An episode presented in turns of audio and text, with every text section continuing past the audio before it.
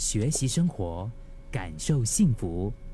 克敏的十一点这一刻，这是一位作家，他在写作这本书叫做《现实与梦想零距离的慢活方式》的时候，就是他分享到哈，他说实现梦想和零距离，他在一年的时间里面，每个星期六，他都抽出大概三个小时来专心写作。这个时间是其实是他专门专心写作的时间。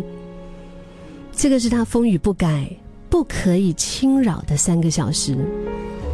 然后呢，他说：“我推掉所有的聚会，我坚持早上八点前起床，九点前我做完运动，十点前去超市买好一个星期所需要的菜，十二点吃好午饭，一点准时坐下来，打开电脑开始敲键盘。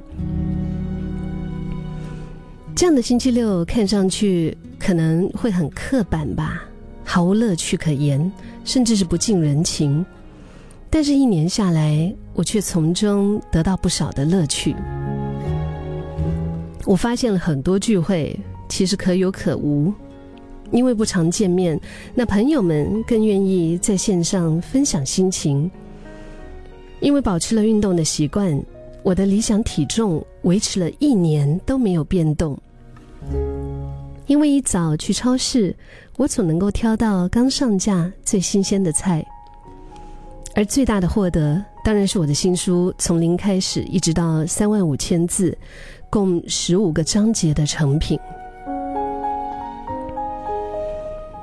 这位作者他说，在前行的路上啊，体验到的往往是心酸，但是只要把吃酸。变成一种习惯，让它成为像吃饭呐、像刷牙一样不费吹灰之力的习惯，就可以体会到它带来的好处。吃饭可以让我们饱足，满足口腹之欲；而刷牙保持口腔的清洁，可以感觉口气清新。而坚持一个看似刻板的习惯，可以让我们更好的利用时间，来完成。更有意义的事情，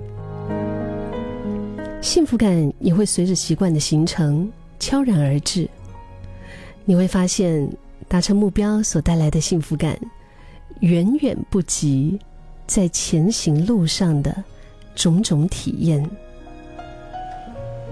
你的生活当中是不是也有一些比较刻板的习惯？但是这么多年你坚持下来之后，哎，你觉得你会感谢他？你可以通过在 Podcast 的留言下方跟我分享，或者是在我们的 WhatsApp 八八五幺零零三呢。生活的赛道上，其实真的是充满了不同的礼数、不同难道的赛跑。如果我们把赛跑的一秒看成是我们这一辈子当中的一天，那么人生当中的一些关卡，其实有一些是十几秒就可以完成的百米冲刺，但是有一些。却是需要奋战好多个小时，甚至是好长时间，让我们耗尽体力的马拉松，对吗？可能我们会觉得，哎呀，是不是只有冲过终点的那一刻，才是最幸福、最过瘾的时候？因为，你就会觉得那个时候所有的汗水啊、泪水啊、疲累啊，啊，终于获得了回报，就是那一刻。可是。可惜的就是，这种幸福感其实只是可以维持短短的一瞬间，充其量可能就是一到两天的喜悦吧。但是，就像我们刚刚说的，达成目标所带来的那个幸福的感觉，真的远远不及我们在前行路上的各种各样的体验。